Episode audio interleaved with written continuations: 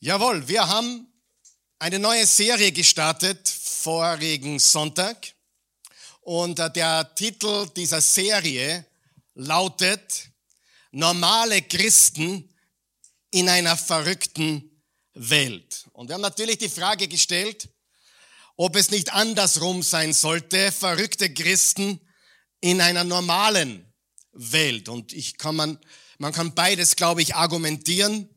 Aber die Frage ist, wer oder was ist wirklich normal? Wir haben gesehen, dass einige unserer Politiker dieses äh, Thema aufwerfen. Wer sind die Normalen? Wer sind die Abnormalen? Ich sage euch ganz ehrlich, ich bin gerne abnormal, wenn es bedeutet, für Jesus zu leben. Ich bin gerne abnormal, wenn es bedeutet, für die Wahrheit einzustehen, wenn Menschen sich nicht trauen, die Wahrheit zu sagen. Bin gerne abnormal, wenn es darum geht, Jesus nachzufolgen. Wer ist mit mir? Aber ich glaube, es ist normal für Jesus zu brennen. Es ist normal, Jesus zu folgen. Und was ein normaler Christ ist, finden wir natürlich in der Apostelgeschichte. Das haben wir uns letzte Woche angeschaut. Und in den Briefen des Neuen Testaments, vor allem den Briefen des Paulus, der ganz klar gesagt hat im 2. Timotheus 1, Vers 7, denn Gott hat uns nicht, sag einmal nicht, bitte, wach's auf, nicht, den Ge nicht gegeben den Geist der Furcht, sondern der Kraft und der Liebe und der Besonnenheit. Lass uns diesen Vers gemeinsam laut rezitieren, bitte sehr. Eins, zwei, drei. Denn Gott hat uns nicht gegeben den Geist der Furcht, sondern der Kraft und der Liebe und der Besonnenheit. Und ich möchte uns auffordern, ich möchte uns ermutigen, äh, anschaffen tun wir nichts hier, aber ich möchte uns ermutigen, dass wir diesen Vers zu unserem Memory-Vers machen dieses Monat. Wer hält was? Wer, wer, wer denkt, das ist gut? Ja, lass uns diesen Vers auswendig lernen. Ja, denn Gott hat uns nicht gegeben den Geist der Furcht, sondern der Kraft, der Liebe und der Besonnenheit. Und wir haben ganz klar gesagt, diese Attribute, diese Eigenschaften der Furchtlosigkeit, dass sie kraftvoll waren, dass sie äh, voller Liebe waren, voller echter Liebe, nicht Fake Love. Liebe ist Liebe, das ist nicht gemeint hier, sondern wahre, starke Liebe, die auch die Wahrheit spricht, wenn es weh tut. Und Besonnenheit, diese Dinge sehen wir wie ein roter Faden durch die Apostelgeschichte. Sie waren furchtlos, ja, im Angesicht von Verfolgung und Androhungen bis zum, bis zum Todesurteil. Sie waren kraftvoll, sie waren voller Liebe, sie waren besonnen in ihrem Denken, klar in ihrem Denken, selbstbeherrscht in ihrem Denken, diszipliniert in ihrem Denken. Im Römer 12, Vers 2 steht, erneuert euer Denken, damit es sich dem Denken Jesu Christi anpasst. Und bevor, wir haben gesagt, bevor sie Christen genannt wurden, wurden sie genannt Jünger. Jünger ist das gleiche Wort wie Nachfolger. Sie wurden auch genannt Heilige, was nicht bedeutet, dass sie perfekt waren, sondern jeder, jeder Mensch, der in und durch Christus Vergebung der Sünden empfangen hat, ist heilig gesprochen. Ich möchte dir eines vor Augen führen. Gott ist ein gerechter Gott. Amen. Jetzt pass gut auf. Und hier ist das juristische Urteil. Hier ist das juristische Urteil über dich und mich. Hier ist es. Bist du bereit? Schuldig, aber freigesprochen. Das ist das juristische Urteil für uns in Christus. Schuldig, wir sind alle schuldig, Beistrich, aber freigesprochen. Ist das nicht gewaltig? Er spricht uns frei, obwohl wir schuldig sind, nicht weil er sagt, es macht nichts, sondern weil der Richter aller Richter selbst die Strafe für uns bezahlt hat. Und ist eine Strafe mal bezahlt, kann sie kein zweites Mal mehr eingefordert werden. Ich erzähle diese Geschichte öfters. Ich bin als Jüngling mit meiner, mit meiner Vespa, ja, ich hatte eine ganz coole Vespa mit der italienischen Flagge hineingespritzt, lackiert. Und ich wurde erwischt ohne Sturzhelm. Das kostet damals 1000 Schilling. 72 Euro, war für mich viel Geld. Es war fast die Hälfte meines Monatseinkommens der Lehrlingsentschädigung. Ich hatte es nicht, meine Eltern haben es für mich bezahlt und damit war das erledigt. Wir sind schuldig, aber die Strafe wurde bezahlt, dafür sind wir freigesprochen. Gott ist nicht böse auf dich, er verdammt dich nicht, er verurteilt dich nicht, er straft dich auch nicht. Das, was du erlebst, sind die Konsequenzen deines eigenen Handelns. Wer weiß, es gibt Konsequenzen. Und es ist auch die Konsequenz einer gefallenen Welt, wo andere Menschen Dinge tun, die uns schaden. Wer weiß, dass das stimmt? Es kann dein Mann sein, deine Frau sein, deine Eltern sein, deine Kinder sein, die Dinge tun, die dir schaden. Das ist die Welt, in der wir zu Hause sind. Und, aber wir sind Heilige. Wir sind Anhänger, und das gefällt mir besonders, Anhänger des neuen Weges oder genauer übersetzt, die, die vom Weg sind. Ich bin vom Weg. Frage, wer ist der Weg? Jesus. Wir sind die vom Weg. Er ist der Weg, die Wahrheit und das Leben. Lies die Apostelgeschichte. Im Kapitel 9 wurden sie genannt die Nachfolger des Weges. Die vom Weg. Lange bevor sie Christen genannt wurden, in Antiochia, in Kapitel 11, Vers 26, wurden die Jünger zum ersten Mal Christen genannt. Und Antiochia war damals wie heute eine Stadt.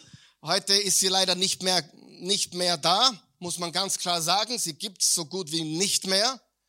Aber sie wird wieder aufgebaut derzeit. Und es wird wahrscheinlich Jahrzehnte dauern. Aber die Jünger, die Nachfolger Jesu, unterschieden sich so stark von der Gesellschaft, in der sie lebten, und weil das eine heidnische Kultur war, also keine jüdische Kultur, sind sie besonders aufgefallen, weil sie, nicht religiö weil sie, äh, weil sie in einer nicht religiösen, nicht gläubigen Gesellschaft lebten. Eine römische Stadt, beeinflusst von den Göttern Roms und Griechenlands. Und als die Leute zusahen, wie die Gläubigen ihr Ding machten, wie sie lebten und handelten, haben sie sie schließlich Christen genannt, weil sie wie Christus aufgetreten sind, weil sie Christus folgten. Die Botschaft letzte Woche war angstbefreit. Ist das eine wichtige Botschaft in der heutigen Zeit? Absolut. Sei angstbefreit, sei furchtlos, bitte. Wir haben keinen Grund, uns zu fürchten. Gott würde uns nicht sagen, fürchte dich nicht, wenn wir einen Grund hätten, uns zu fürchten. Die Welt hat jeden Grund, sich zu fürchten. Stimmt es? Wir Jesus-Nachfolger haben keinen Grund. Warum? Er ist mit uns.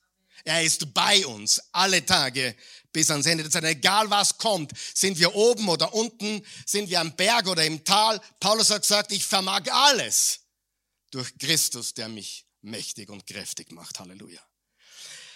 Heute ist Teil zwei dieser Serie. Wenn du eine Botschaft verpasst hast, dann bitte geh auf unsere Webseite oasechurch.tv auf YouTube oder auf Spotify oder auf iCloud äh, oder wo immer wir sind, irgendeine Wolke war es, glaube ich, aber äh, iCloud, glaube ich, heißt's. Da kriegst du alle Botschaften zum Schauen oder Hören. Kommt davon, ob du ein Schauer bist oder ein Hörer. Auf jeden Fall ist es gratis, solange es Strom und Internet gibt. Die heutige Botschaft wollte ich ehrlich gesagt gar nicht bringen weil ich persönlich so stark selbst damit kämpfe. Eine Botschaft, mit der ich persönlich tagtäglich kämpfe. Bin mir nicht sicher, ob ich überhaupt darüber sprechen sollte. Aber vielleicht ist es genau der Grund, warum ich darüber sprechen sollte, oder nicht? Ich kann mich erinnern, als John Maxwell gesagt hat, du hilfst Menschen mit deinen Schwächen mehr als mit deinen Stärken. Ich glaube, dass das stimmt. Ich glaube, wir helfen Menschen nicht, wenn wir der überdrüber Mensch sind. Ich glaube, wir helfen Menschen mehr, wenn wir unsere Schwächen teilen, wenn wir mit unseren Schwächen den Leuten dienen. Ist das richtig? Ich glaube schon. Aber eine große, große Versuchung, die ich habe, die du wahrscheinlich hast, eine Versuchung, die besonders bei Jesus Nachfolgern, vielleicht sogar ausschließlich bei Jesus Nachfolgern zu finden ist, über die wollen wir heute reden. Und Jesus hatte diese Versuchung.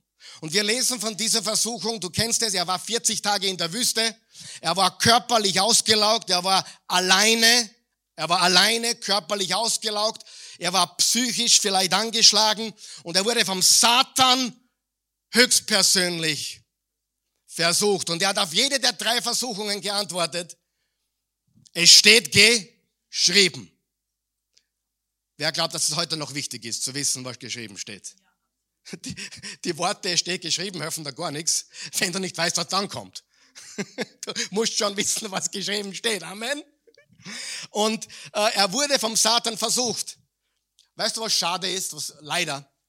Leider ist es so, dass viele Christen so tun, als wäre Satan allgegenwärtig. Ist er aber nicht. Und ich muss immer schmunzeln, wenn jemand zu mir sagt, der Teufel ist hinter mir her. Meine erste Reaktion, so wichtig bist nicht. Satan ist nicht allgegenwärtig und er hat größere Fische zu braten als mich und dich. Amen. Wahrscheinlich hat dich ein Dämon getratzt. Wisst ihr, was tratzen heißt? Wo sind meine Salzburger Freunde und Oberösterreicher? Geärgert. Ein Dämon, aber Satan persönlich bezweifle ich, vielleicht bist du wirklich so wichtig, aber ich bezweifle es sehr. Satan ist nicht allgegenwärtig. Das Reich der Finsternis ist allgegenwärtig, Dämonen sind überall und sie agieren in seinem Auftrag. Aber Jesus wurde persönlich, höchstpersönlich von Satan versucht. Es ist eine von drei Versuchungen, die jeder Christ erlebt wahrscheinlich, aber besonders diese. Und sie ist besonders herausfordernd, weil sie sehr subtil ist, weil sie kaum erkennbar ist. Weil, sie, weil wir sie wahrscheinlich bei anderen sehen, aber bei uns nicht. Aber beginnen wir mal im Lukas 4, Vers 5. Da ist Jesus alleine 40 Tage in der Wüste und ist ausgelaugt. Wer von euch weiß, wenn man physisch und psychisch ausgelaugt ist, dann sind Versuchungen besonders schwierig. Darf ich dir einen ganz großen, wichtigen Tipp geben? Bevor du die Scheidung einreichst, schlaf die aus. Bevor du kündigst, schlaf die aus. Tu nichts in der Hitze, in der Emotion oder pfeif auf was, weil du dich gerade so fühlst. Wer hat schon mal Fehler gemacht im Gefecht der Emotion? Schlaf die aus. Sogar der mächtige Prophet Elia, der 450 Prophet, Baal-Propheten besiegt hat, hat sich dann von einer erbärmlichen Frau, die war wirklich erbärmlich, sonst sind alle Frauen super, die, die Gattin von Ahas, Ahab, Entschuldigung, einer der schlimmsten Könige, schlimmsten Könige Israels. Und die wollte den Elia vernichten. Und er war so müde, er war so ausgelaugt, er war, hat so einen großen Erfolg gehabt und dann war er fertig. Und dann hätte er fast die Niederlage eingesteckt, weil wenn du fertig bist, wenn du am Boden bist, triffst du keine Entscheidungen. Amen. Wir schlafen uns aus, wir beten eine Runde drüber, wir nehmen an Kraft zu und dann treffen wir die Entscheidungen, und zwar die richtigen. Richtig? Ganz, ganz wichtig. So, Vers 5 im Lukas, ich gehe jetzt von Lukas und Matthäus hinterher, äh, hin und her, weil, weil diese Passage in beiden äh, Büchern äh, abgedruckt ist. Aber da steht im Lukas 4, Vers 5, und er, das ist Satan höchstpersönlich, führte ihn hinauf und zeigte ihm in einem einzigen Augenblick alle Königreiche der Welt. Wir wissen nicht genau, wie das passiert ist, aber stell dir vor, Satan, dem zeigt dem Jesus alle Königreiche der Welt in einem Augenblick. Alles, was diese Welt zu bieten hat. Geld, Macht, Autos, hat es damals nicht gegeben, Häuser, alle Spielsachen und die Königreiche dieser Welt.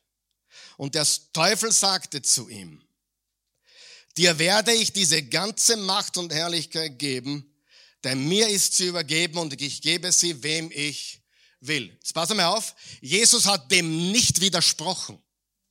Das bedeutet, es ist die Wahrheit. Wer ist der Gott dieser Welt? Satan. 2. Korinther 4, Vers 4. Der Gott dieser Welt, der die Augen der, der Ungläubigen, der Ungehorsamen verblendet, damit sie das Evangelium, das Wunderbare nicht sehen können. Wenn du einen Nachbar hast oder Mitarbeiter oder Chef hast, der das Evangelium schon so oft gehört hat, aber immer noch nicht erkennen kann und gar nicht verstehen kann, er ist mit, er oder sie ist mit Blindheit geschlagen. Er mag oder sie mag ein brillanter Mensch sein, aber diese Blindheit ist echt und sie kommt vom Satan. Und er bietet ihm das alles und sagt, hey, ich übergebe es dir, es ist mir übergeben worden. Wann wurde es ihm übergeben? Na, Im Garten von Eden, Adam und Eva. Die Schlange hat sozusagen übernommen die Herrschaft dieser Welt, aber mit der Ankündigung Gottes, du wirst den Messias an die Ferse beißen, aber er wird dir denn den Kopf zertreten. Ist schon passiert übrigens. Deswegen leben wir inmitten des Reiches Gottes. Wir warten nur noch, bis der König endlich nach Hause kommt. Also uns holt und uns nach Hause bringt. Das Reich Gottes ist mitten unter uns. Johannes hat gesagt, der Täufer, das Reich Gottes steht unmittelbar bevor. Jesus sagte, das Reich Gottes ist mitten unter euch. Warum? Weil er der König ist. Ich gebe, wem ich will. Das erklärt auch den Erfolg von vielen Menschen dieser Welt. Interessant ist, ich glaube, es gibt keinen Milliardär, der Christusgläubig ist. Zumindest ist mir keiner bewusst. Ich weiß es nicht, aber was man so hört und sieht, das ist verflixt schwierig, wenn nicht unmöglich. Du kannst nicht Gott und dem Mammon gleichzeitig dienen. Wenn du das Ziel hast, Milliardär zu werden, dann bist du auf dünnem, dünnem, dünnem Eis. Ist es schlecht, Milliardär zu werden? Nein. Dazu kommen wir heute. Es wird nur laut Jesus immer schwieriger, stimmt's? Es wird einfach immer schwieriger. Oh Pastor, wenn ich einmal viel Geld habe, dann gebe ich der Oase ganz viel. Vergiss, vergiss es. Was Hänschen nicht lernt, lernt Hans nimmer mehr. Was du im Kleinen nicht tust, was du mit 10 Euro nicht machst, machst mit 100.000 auch nicht. Und so weiter. Richtig stimmt es? Und je größer die Summen werden, umso schwieriger wird es.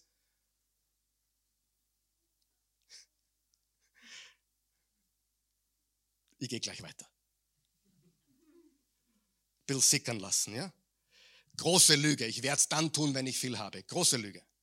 Was du im Kleinen nicht lernst, lernst du im Großen gar nicht. Und er bietet ihm hier quasi Geld, Macht und alles, was diese Welt zu bieten hat. Du sagst jetzt, wer will das nicht? Und ich gebe dir recht, wer will das nicht? Klingt doch gut, oder? Ist Gott gegen ein neues Auto? Nein, habe ich nicht gesagt. Ist er auch nicht. Vielleicht freut er sich sogar mit einem neuen Auto, richtig? Weil er dein Herz kennt. Sag mir, er kennt mein Herz. Wer weiß, es geht ums Herz. Es geht nicht um Geld. Oh, die Reichen sind gierig. Na, die Armen können genauso gierig sein. Gier ist weder arm noch reich. Gier ist einfach Gier. Ja? Und drum, es geht um unser Herz. Und ist es schlecht? Es klingt doch wie eine große Gelegenheit, oder? Denk mal drüber nach. Du, du kriegst eine Beförderung, Erfolg, Errungenschaften.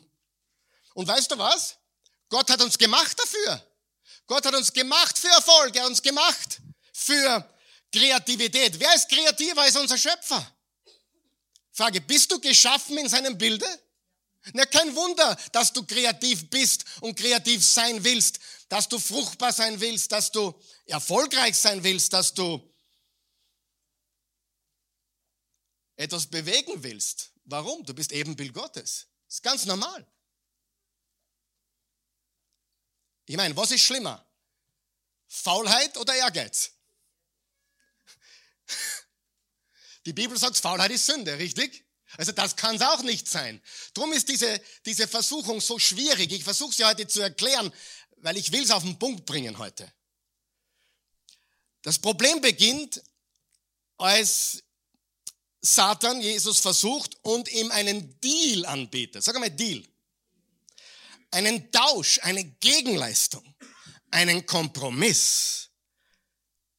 Er sagt in Matthäus 4, Vers 9, und er sagt zu ihm, dies alles werde ich dir geben, wenn du dich niederwirfst und mich anbetest. Was ist der Deal hier? Beuge dich vor mir. Nur für eine Sekunde kriegst du alles. Ich will, dass du nur, nur einmal dich vor mir beugst.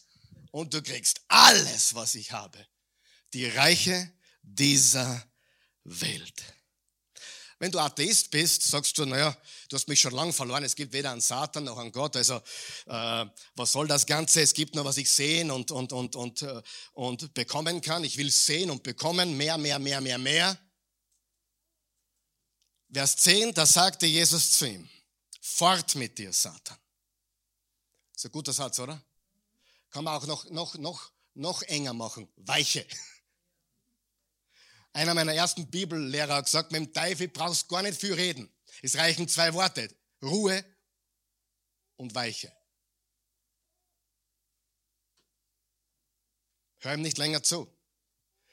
Weg mit dir, fort mit dir, Satan, denn es steht geschrieben, zum Herrn, deinen Gott, sollst du beten und ihm alleine dienen. Weißt du, und dann kommen die überheiligen Christen, wer kennt sie? Geld ist mir eh nicht so wichtig. Wer hat das schon mal gehört? Eine Gehaltserhöhung, nimmst du sie an? Ja oder nein? Ach so. Beförderung? Ein Weihnachtsbonus, nimmst du ihn an? Nein, Chef, ist mir nicht so wichtig. Come on. Weiche du. Nein, Spaß. Jeder von uns weiß, dass das was Normales ist, was Gutes ist. Dafür gehen wir in die Schule, dafür studieren wir vielleicht, damit wir mehr Geld verdienen. Das ist absolut normal. Amen. Also Gott ist nicht gegen das Geld verdienen, Gott ist nicht gegen ein tolles Auto, er ist nicht gegen deine Gehaltserhöhung. Wir arbeiten hart, oder? Wer arbeitet auch hart? Warum arbeiten wir hart? Manche mehr, manche weniger. Manche sollten mehr arbeiten. Aber das ist nicht meine Botschaft heute. meine Botschaft heute ist, wie vereinbaren wir dieses Paradoxon? Das ist doch komisches Paradoxon. Es ist irgendwie verwirrend, oder? Ja und nein. Darf ich, darf ich nicht? Schnall dich an, bleib dran, bleib dran. Ich sage, es ist gut. Erfolg ist gut. Fruchtbarkeit ist gut. Kreativität ist gut. Warum? Wir sind Ebenbild Gottes. Und alles, was Gott macht, ist sehr gut, gut und sehr gut. Wir sind nicht dagegen, um Himmels Willen. Er hat aus dem Chaos Ordnung gemacht. Und das tun wir auch. Wir, wir, wir haben ein Unternehmen und wir machen jeden Tag aus dem Chaos Ordnung. Wir versuchen aus dem Chaos Ordnung zu machen. Wir, wir versuchen Probleme zu lösen. Unternehmer lösen Probleme. Sie, sie nehmen Chaos und machen Ordnung, richtig? Oder sie versuchen es zumindest. Ein Verkäufer bringt einem Kunden, der im Chaos sitzt, bringt Ordnung, bringt, macht das Leben besser. Ist das gut oder schlecht? Das ist eine wunderbare Sache. Das ist das Ebenbild Gottes in uns. Die Fruchtbarkeit. Die Fruchtbarkeit. Wenn ihr in mir bleibt und meine Worte in euch bleiben, wenn ihr am Weinstock bleibt, hat Jesus gesagt, dann bringt ihr reichlich Frucht. Diese Frucht ist natürlich nicht nur Erfolg, aber es hat auch damit zu tun. Aber was sagt Jesus hier auf die Versuchung? Er sagt, ich bin nicht da, um anzuhäufen. Hast du mich gehört? Wir sind nicht auf der Welt, um zu hamstern. Amen. Wir sind nicht da, um anzuhäufen. Ich bin nicht da, um anzuhäufen. Ich bin nicht einmal da, um zu gewinnen.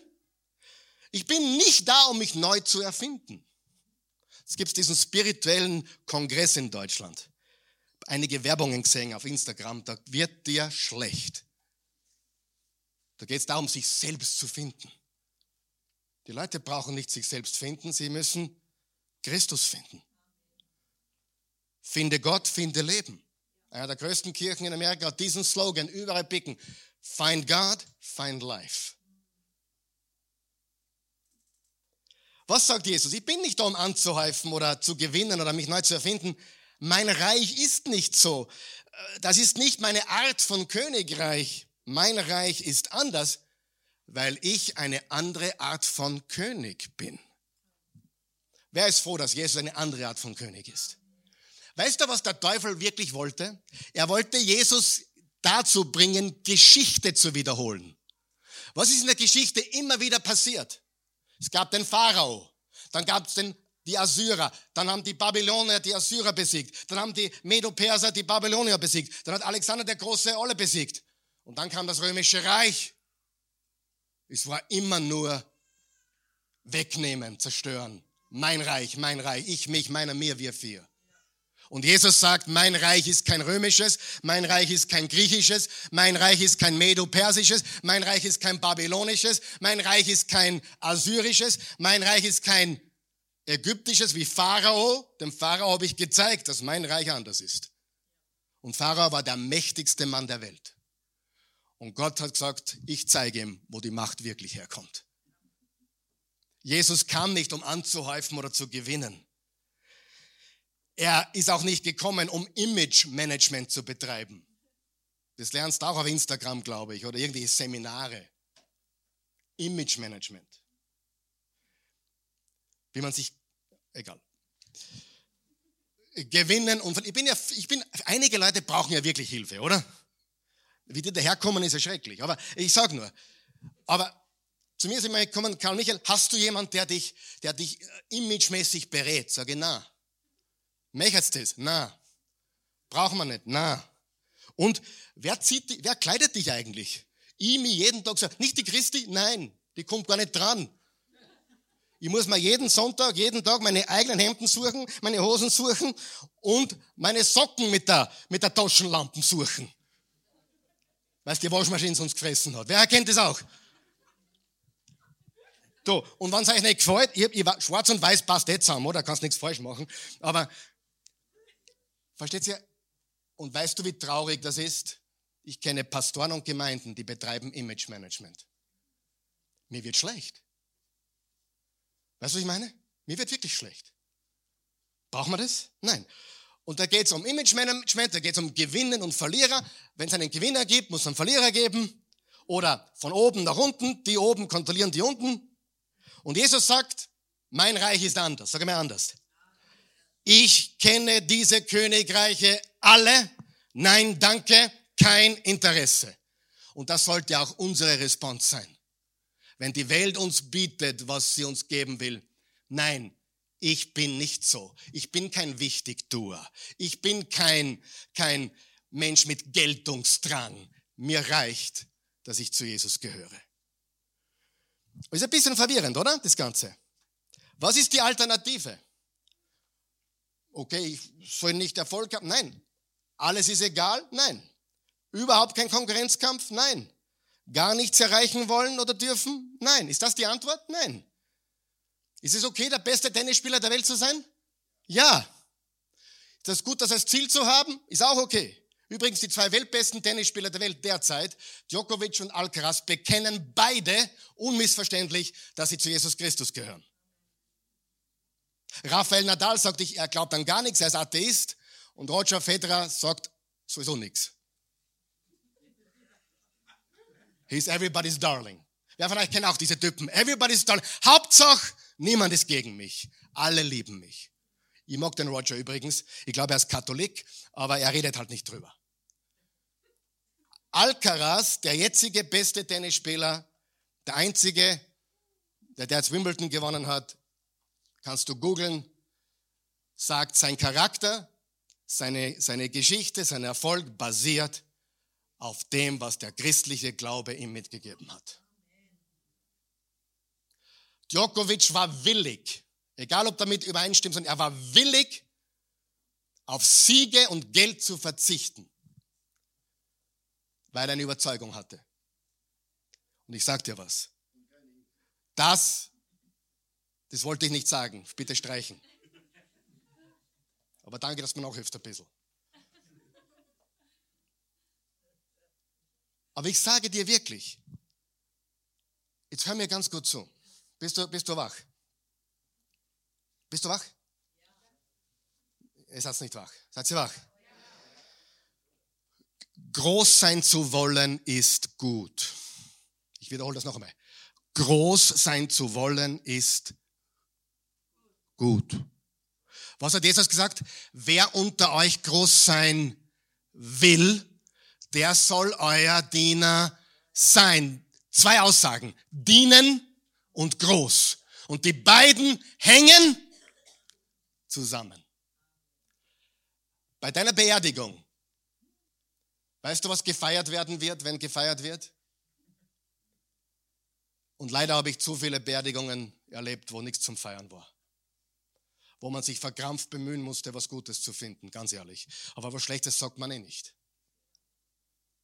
Weißt du, was gefeiert wird? Das, was dieser Mensch beigetragen hat. Nicht wie wichtig er war, wie fesch er war, sondern wir, wir feiern das, was dieser Mensch gegeben hat. Stimmt's, ja oder nein? Das feiern wir. Also groß sein ist gut. Und einige hier sind sehr groß unter euch. Einige wissen es sogar. Ich bin ein ganz großer. Hey, wer von euch weiß, Jesus war der Größte. Aber der Größte machte sich zum Kleinsten. Haben wir es? Das Kreuz. Der Weg des Kreuzes. Und ich bin von Natur aus extrem ehrgeizig. Ich liebe es zu gewinnen. Verlieren schmeckt mir gar nicht. Das ist in mir. Und das ist auch nicht schlecht, wenn wir es richtig einsetzen, richtig kanalisieren, richtig? Der Apostel Paulus war ein Gewinnertyp. Er war ehrgeizig. Und Jesus sagt, es gibt einen besseren Weg. Er zeigt den Weg, er hat den Weg vorgelebt. Und hier ist die Wahrheit, ich bin jeden Tag versucht, diesen Weg zu verlassen. Ich bin jeden Tag versucht, mich wichtiger zu nehmen, als ich bin. Wem geht's auch so? Es geht um mich, um meine Welt, mein Reich. Aber der Weg Jesu macht alles besser. Er macht dich besser als Mann, als Frau, als Sohn, als Tochter. Er macht dich zu einem besseren Pastor, er macht dich zu einem besseren Menschen. Er macht dich zu einem besseren Arbeitgeber. Er macht dich zu einem besseren Mitarbeiter. Weißt du, dass Gott Gott und wir eines gemeinsam haben? Nicht viel, aber ein, paar Sachen haben wir gemeinsam. Gott widerstrebt den Hochmütigen. Tun wir das nicht auch alle? Keiner mag einen stolzen Menschen. Keiner mag einen Wichtigtuer. Beim anderen sieht man es, bei uns selber sehen wir es leider nicht. Ich frage die Christi jede Woche, ein paar Sachen. Es ist die einzige, ich muss euch jetzt was beichten. Die Christi ist, die, ist der einzige Mensch auf dieser Welt, der mir Angst macht. Und das ist die absolute Wahrheit. Wenn sie sagt, ich muss mit dir reden, dann fahre ich heim, von wo ich bin. Ich, ich, ich mache meine Hosen. Ich, sie ist der einzige Mensch, der mir Angst macht. Und ich frage sie immer wieder, bitte, ich sage immer, stopp mich sofort, wenn ich wichtigtuerisch rüberkomme. Stopp mich sofort, wenn ich arrogant rüberkomme. Und das ist schon ein paar Mal vorgekommen. Ich will es nicht. Weil bei anderen stört es mich immens. Wenn man es auf Instagram sieht, schaut er das wieder an. Wer, wer kennt es? Und ganz ehrlich, ich will das nicht, aber ich weiß, wir sind alle damit versucht. Und die Christi ist die einzige, die mir das sagt. Und dann kriege ich Angst.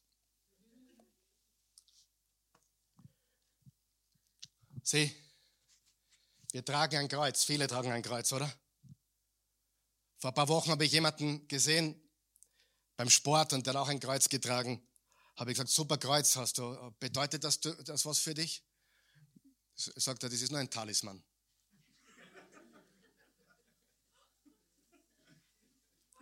Nur ein Schmuckstück. Ich war enttäuscht, weil ich mir dachte, wow, cool. Weißt du was? Viele Christen glauben, sie tragen ein Kreuz, gehen am Sonntag in Kirchen oder in den Gottesdienst. Aber die wichtige Frage ist, liebe Freunde, sieht man in deinem Leben einen Unterschied? Oder lebst du ganz genauso wie alle anderen? Amen. Kreuz ist super. Bibel ist super. Und ich komme gleich noch zum Kreuz, aber wichtig ist, Jesus nachfolgen. Macht dich nicht weniger produktiv. Jesus nachfolgen macht dich besser und weiser. Und am Ende des Tages auch produktiver. Es macht dich auch nicht weniger ehrgeizig. Vielleicht ist ehrgeizig ein negatives Wort, aber ambitionierter, strebsamer. Und wir sind fest dazu veranlagt, strebsam und produktiv zu sein. Warum?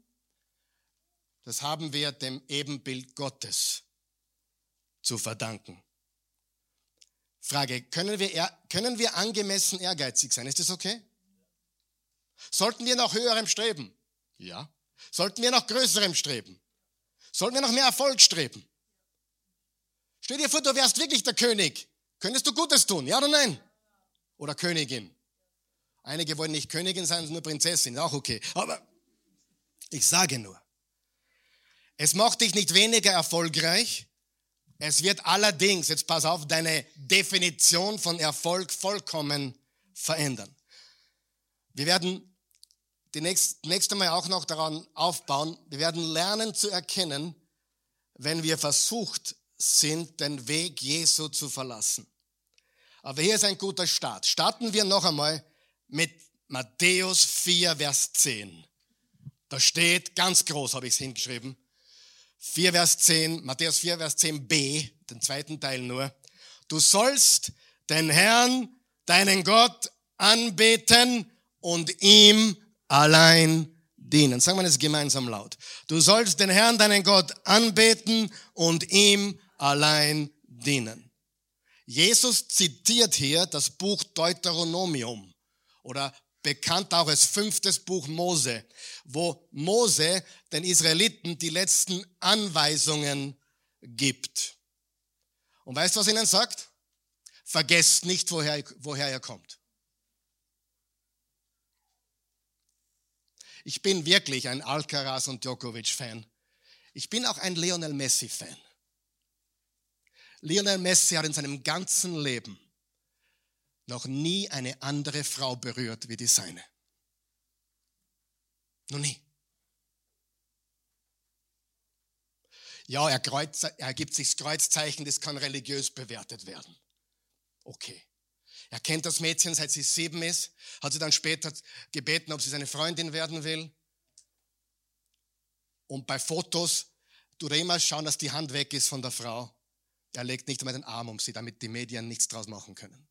Er hat noch nie eine andere Frau angegriffen. Da kannst du über diesen Mann denken, was du willst. Das ist für mich ein absoluter Hero. Und sogar Mädchen haben ihm Fotos geschickt von ihrem Körper mit, mit ihm als Tattoo drauf. Er hat sie sofort blockiert. Schon cool, oder?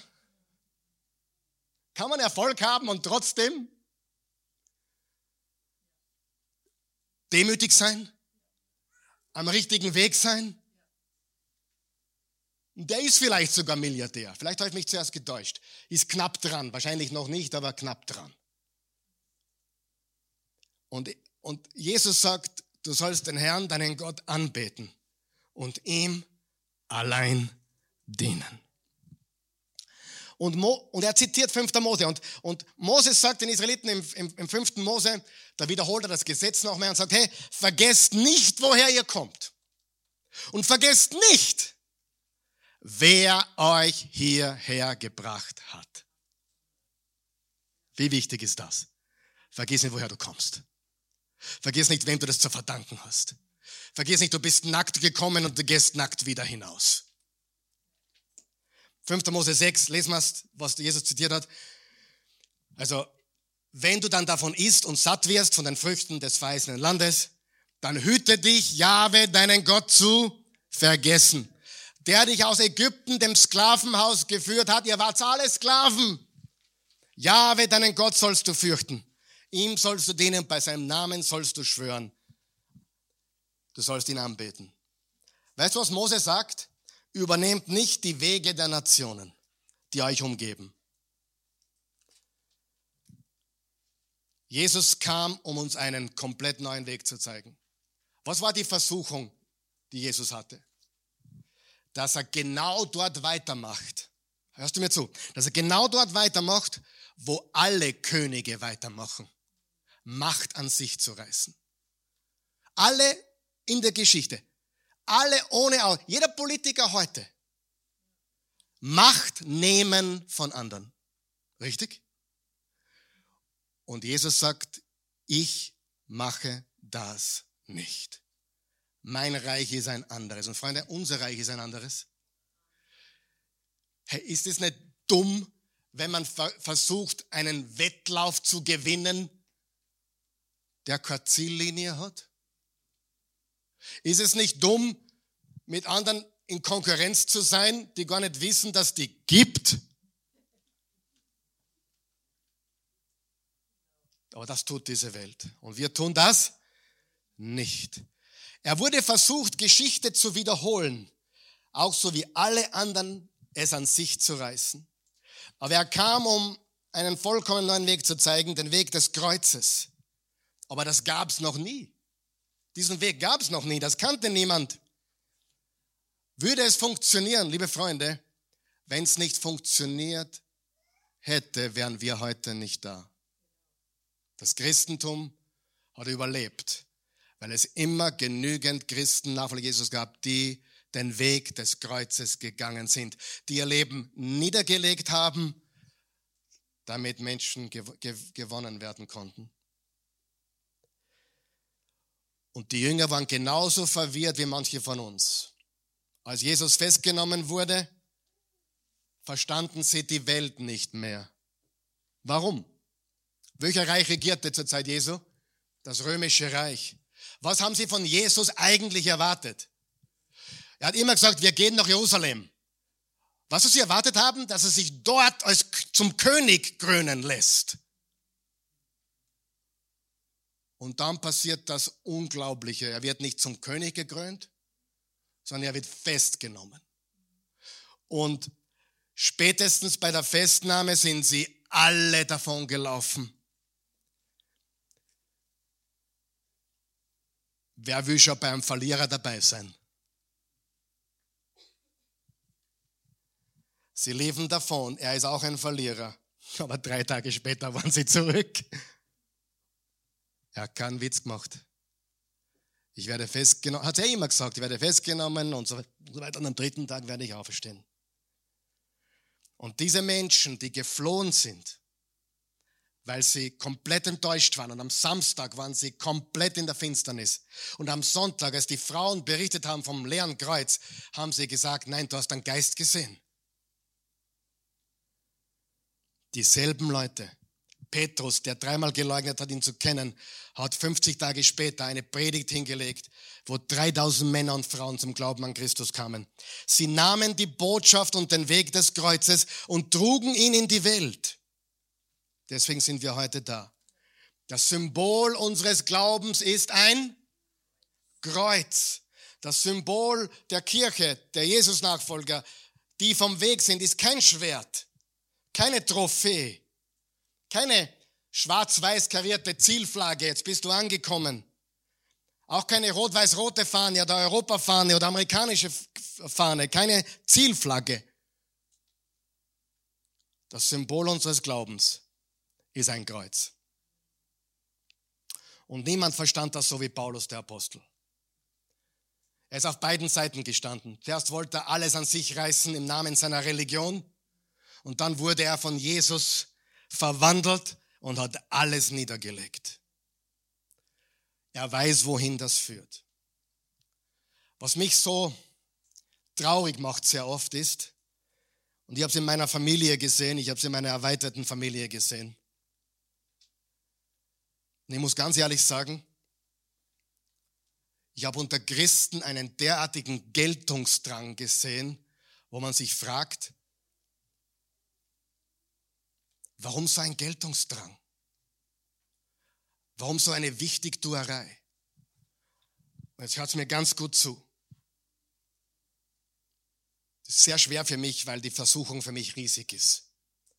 Abzubiegen woanders hin, absolut schwierig. Geltungsdrang, Wichtigtuerei führt in die Einsamkeit. Glaub mir das. Das hat im Reich Gottes nichts zu tun. Amen. Wir legen unser Leben nieder. Wir nehmen unser Kreuz auf uns. Wir sind kreativ, fruchtbar, ambitioniert. Wir bewegen viel, aber wir wissen warum und wieso. Ihm zur Ehre. Mir kehrt nichts, er kehrt alles. Amen. Das ist der Unterschied. Im 1. Korinther 1, ich schließe mit diesen Versen ab, ein paar Verse habe ich noch. Ah, die Passage schauen wir uns noch an. 1. Korinther 1, Vers 17. Paulus schreibt, denn Christus, der Messias, der König, hat mich nicht ausgesandt zu taufen, sondern das Evangelium zu verkünden, nicht in Redeweisheit, damit nicht das Kreuz Christi zunichte gemacht wird oder seine Kraft verliert. Warum ist das Kreuz das globale Symbol unseres Glaubens?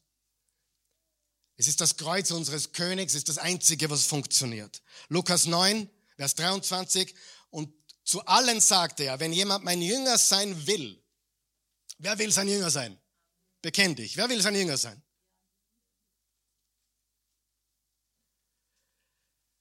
Jetzt passt gut auf, was steht. Da muss er sich selbst verleugnen. Er muss täglich, sag einmal täglich, sein Kreuz auf sich nehmen und mir folgen. Warum täglich? weil die Versuchung täglich ist. Ja oder nein? Die Versuchung täglich ist, ist sie gegenwärtig, mich persönlich wichtig zu nehmen, den Weg zu verlassen. Und was ich in meiner Ehe lerne, die, die Christi hat mit mir früher erlebt. Wisst ihr, warum ich so viel Angst habe von der Christi? Habe ich euch schon gesagt, ich habe Angst vor ihr? Sie weiß zu viel. Sie weiß zu viel. Und wenn sie alles, was sie weiß, ich rede gar nicht weiter, sie weiß zu viel. Oh mein Gott, jetzt komme ich in Schwitzen auch noch. Ihr, ihr Männer, einfach nach vorne schauen, ist bei nichts anderes, hundertprozentig. Aber weißt du, was ich gerade richtig lerne? Ich bin bereit zu verlieren. Bist du bereit zu verlieren? Oder musst du den Streit gewinnen? Und wenn wir bereit sind zu verlieren, wenn wir mit anderen nicht recht haben brauchen, dann gewinnen wir am allermeisten, oder? Sagen wir noch wach? Und die Jesus-Nachfolge bedeutet, ich bin bereit zu verlieren. Frage, wenn du bereit wärst zu verlieren, echt, in deiner Ehe, was würde das für die Ehe bedeuten? Wenn du bereit wärst zu verlieren in deiner Familie, am Arbeitsplatz, wenn der Mitarbeiter oder der Kollege behauptet, die Idee kommt von ihm und du weißt ganz genau, die Idee kommt von dir. Du kannst es loslassen. Wer ist der große Gewinner? Hör mir ganz gut zu. Die Bereitschaft zu verlieren, auf deiner Outline steht es, glaube ich sogar, die Bereitschaft zu verlieren macht dich nicht zu einem Verlierer. Hast du mich gehört? Die Bereitschaft zu verlieren, loszulassen, zu verlieren, macht dich nicht zu einem Verlierer. Es macht dich mehr wie deinen Retter. Es ist kein Zeichen von Schwäche, im Gegenteil, es ist ein Zeichen von Stärke, von Kraft übernatürliche Kraft. Was? Du hast ihm vergeben? Boah. Was? Du hast ihr vergeben? Wow. Was? Du hast es einfach nicht kommentiert und einfach nur stehen gelassen? Wie kraftvoll ist das? Amen. Jetzt kommt eine ganz wichtige Frage, ist nicht Teil meiner Predigt, aber das, ist, das hat mit der letzten zu tun. Wann ist es Zeit, mutig aufzutreten und Klartext zu sprechen? Und wann muss man den Mund halten und einfach verlieren? Wollt ihr es wissen? Wer will es wissen? Na, nächstes Mal.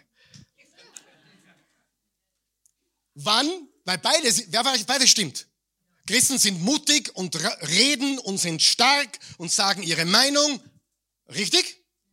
Wann ist das dran und wann heißt ganz einfach, ich muss nicht immer hören, was sie sagt.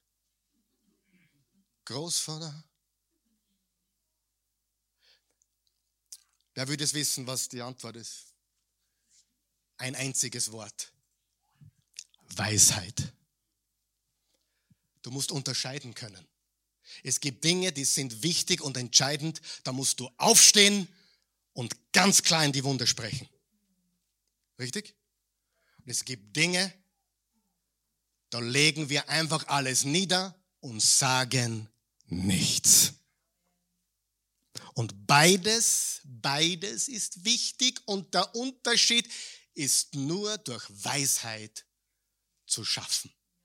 Denn wenn ich keine Weisheit habe, dann rede ich überall die Wahrheit. Übrigens, wenn du etwas weißt und nicht erzählst, lügst du nicht. Oh, ich muss alles erzählen. Wo steht denn das? Weißt du, wie viel ich weiß, was ich euch nicht erzähle? Es gibt Dinge, die ich weiß, wenn ich das erzählen würde, wäre ich ein Verleumder, weil ich habe Schweigepflicht. Richtig? Ich lüge nicht, aber ich muss nicht alles sagen. Nicht einmal meine Frau weiß alles, weil ich versprochen habe, ich erzähle es niemandem. Aber wann muss ich klar und deutlich Wahrheit in die Wunde sprechen und wann muss ich einfach meine Klappe halten, ignorieren und den anderen gewinnen lassen? Da verliere ich gern wann? Weisheit. Leider haben viele Christen diese Weisheit nicht. Drum gibt's Zank und Streit und drum gibt's, ich bin so verletzt und warum hast du das getan und, und, und, come on. Entwickle eine Rhinoceroshaut. Es geht nicht alles um die. Amen. Ich bin so beleidigt, ich bin so enttäuscht. Und Pastor, du hast mich auch enttäuscht. Wake up, Baby. Ich bin der ultimative Enttäuscher brauchst mich nur ein bisschen kennenlernen, weißt schon, boah, der ist auch ein bisschen kantig. Na und? Glaubst du, ich bin in einer eigenen Liga? Geh genauso aufs Heisel wie. Die Entscheidung treffen, ich bin, ihr den Unterschied verstanden? Wann, wann traue ich mich? Wann muss ich? Und wann muss ich Verlierer sein? Kein Problem. Weisheit die Bereitschaft zu verlieren macht dich nicht zu einem Verlierer, es macht dich mehr wie unseren Retter. Es ist ein Zeichen der Stärke. Das Kreuz ist eine Einladung. Vers 18, die Botschaft vom Kreuz ist nämlich für die, die ins Verderben gehen, eine Dummheit. Eine Dummheit, für die Welt eine Dummheit. Wie könnt ihr so denken und leben? Aber für uns, die wir gerettet werden, ist es die Kraft Gottes. Denn Gott hat gesagt, ich werde die Weisheit der Weisen zunichte machen und die Klugheit der Klugen verwerfen. Wo bleiben da die Weisen? Wo die Schriftgelehrten? Wo die Wortführer unserer Welt? Hat Gott nicht gerade das als Dummheit entlarvt, was die Welt für Weisheit hält? Stichwort Experten. Ich sage nur, wer sind die wirklich Törichten? Die, die der Welt folgen, dem Strom der Welt oder die, die das Kreuz auf sich nehmen und Jesus folgen. Die glauben, wir sind dumm. In Wahrheit ist es umgekehrt. Stimmt's nicht? Und das ist eine tägliche Entscheidung. Das Kreuz ist die Botschaft unserer Erlösung und das Kreuz ist der Weg, wie wir leben sollen. Und hier ist, was ich wirklich, ich möchte dir wirklich jetzt ins Gewissen reden. Du trägst dein Kreuz, du gehst in den Gottesdienst, du gibst, du nennst dich Christ aber du schwimmst den Strom der Welt. Stop it. Amen. Wir schwimmen nicht den Strom der Welt, wir schwimmen gegen den Strom. Wir sind mutig und stark, wir reden die Wahrheit in Liebe und manchmal sind wir gern Verlierer, weil das macht uns zu ganz starken Gewinnern. In Jesus. So leben normale Christen in einer verrückten Welt. Verpasse Teil 3 nicht. Bitte aufstehen.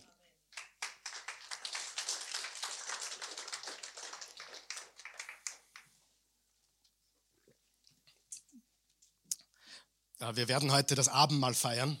Das heißt, wir werden heute genau die Botschaft vom Kreuz zelebrieren, dass Jesus für uns am Kreuz seinen Leib hat brechen lassen, sein Blut für uns vergossen hat.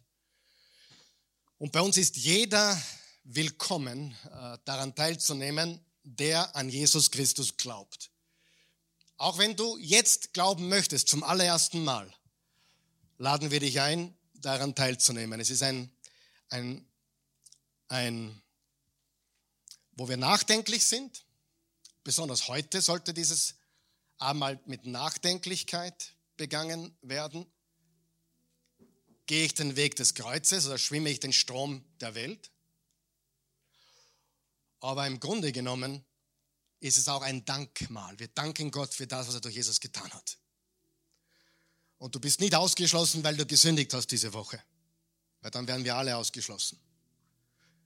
Du bist inkludiert, wenn du Jesus vertraust und deine Sünden bereust. Amen. Ich möchte mal zuerst die ansprechen, die Jesus noch gar nicht kennen. Bete dieses Gebet mit mir, wenn du möchtest. Vater im Himmel, ich komme zu dir. Im Namen Jesu. Ich danke dir für dein Erlösungswerk. Du bist für meine Sünden am Kreuz gestorben. Dieses Kreuz, diese Schmach, diese Schande ist der Sieg. Du hast dort die Strafe bezahlt. Du hast dort den Preis bezahlt für die Erlösung der Menschheit. Du hast die Welt so sehr geliebt. Du hast mich so sehr geliebt dass du einen einzigen Sohn gabst, damit jeder und auch ich, der daran glaubt, der an den Sohn Gottes glaubt, nicht verloren geht, sondern ewiges Leben hat. Ich empfange jetzt ewiges Leben. Und Jesus, ich bekenne dich laut und deutlich. Du bist mein Herr. Das heißt, du bist der Höchste, der König meines Lebens. Ich glaube in meinem Herzen, dass du von den Toten auferstanden bist. Ich gehöre jetzt zu dir, zu deiner Familie, Teil deines Leibes. Amen. Wenn du das gebetet hast und Jesus aufgenommen hast, bist du ein Kind Gottes geworden. Du gehörst zur Familie Gottes. Hör mir ganz gut zu, das kann dir niemand nehmen. Niemand. Nichts und niemand, weder Tod noch Leben, weder Engel noch Dämonen, weder sonst irgendetwas kann dich trennen von der Liebe Christi. Wenn du hier bist, du weißt, dass du gesündigt hast, du lebst vielleicht sogar in Sünde, aber du möchtest bereuen und du möchtest umkehren, du möchtest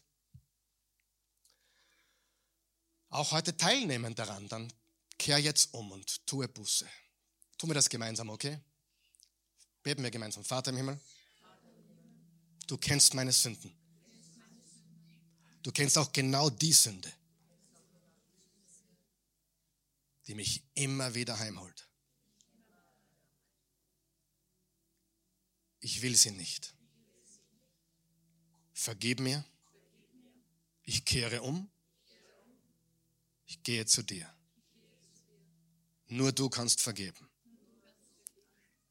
Du bist mein Retter. Danke für Vergebung. Ich tue Buße. Ich will dir folgen. Ich will mein Kreuz auf mich nehmen. Ich will mein Leben niederlegen. Das Kreuz hat mich erlöst, ja. Aber ich will auch den Weg des Kreuzes gehen. Hilf mir. Ich brauche deine Kraft dazu. In Jesu Namen. Amen.